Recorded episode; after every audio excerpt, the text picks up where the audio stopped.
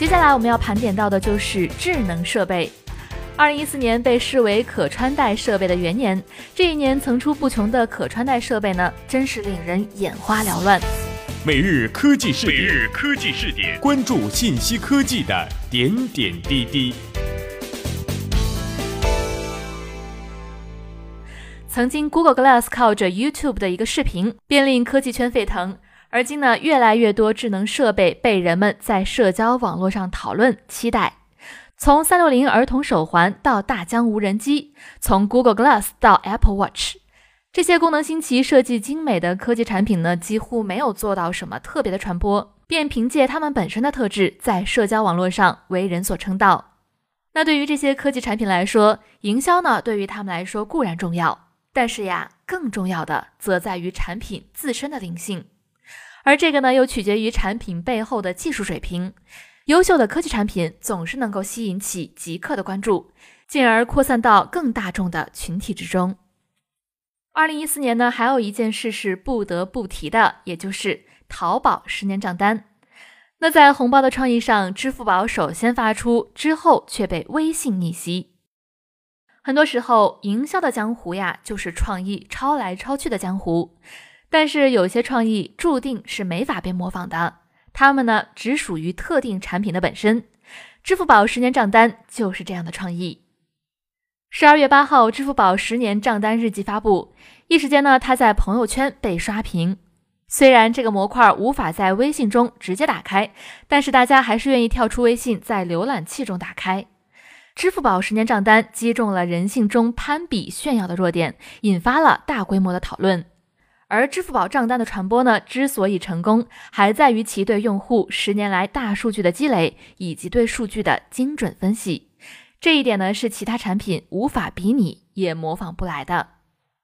那么，内容营销作为营销的一种重要方式，从来都没有过时。与众不同的创意或者内容，不管在什么时候，人们都乐于传播。社会化媒体自诞生以来，证明了一个事实：好的内容在这里，相较于传统媒体。更易于传播，这一点呢，在二零一四年呀，依然得到了延续。冰桶挑战呢，无疑是今夏最具话题性的事件。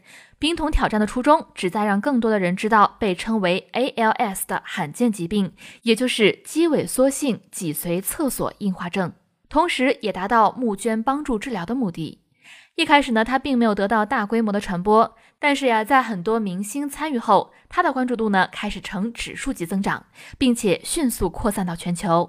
冰桶挑战的成功呢，很像是微博上的一个火爆内容的传播，好的内容加上大批明星的助推，这些明星呢一个接力一个，源源不断。它就像转发这条微博并艾特三位好友的现实版，社交网络上让冰桶挑战漂洋过海，由美国到中国。试想，如果没有社交网络，这样规模的传播能达成吗？接下来呢，我们盘点到的就是国民岳父韩寒。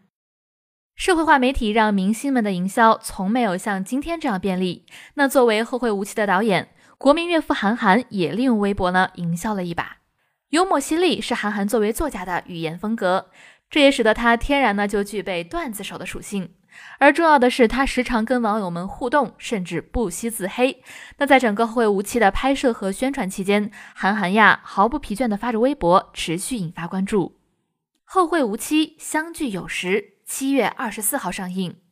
五月二十九号九点零五分，韩寒发出了这样一条微博。那在二十四小时之后，他便获得了三十三万的转发、九万条评论以及十五万次的点赞。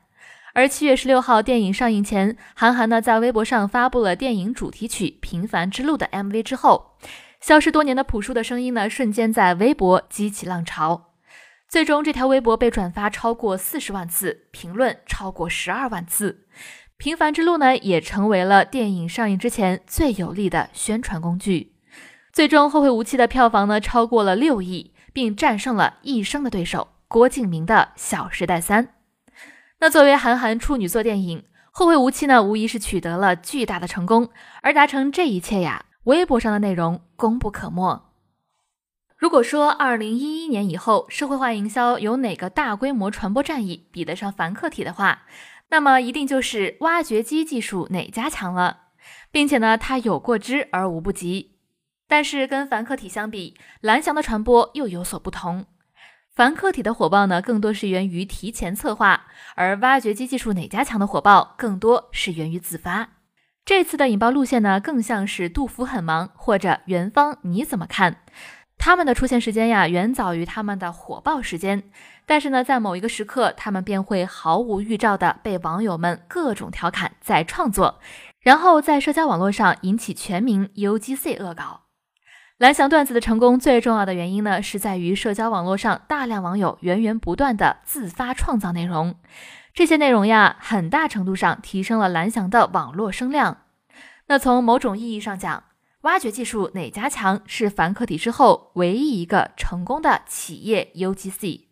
最后我们要来盘点到的呢，当然就是小苹果了。那从最炫民族风到江南 style 到狐狸叫。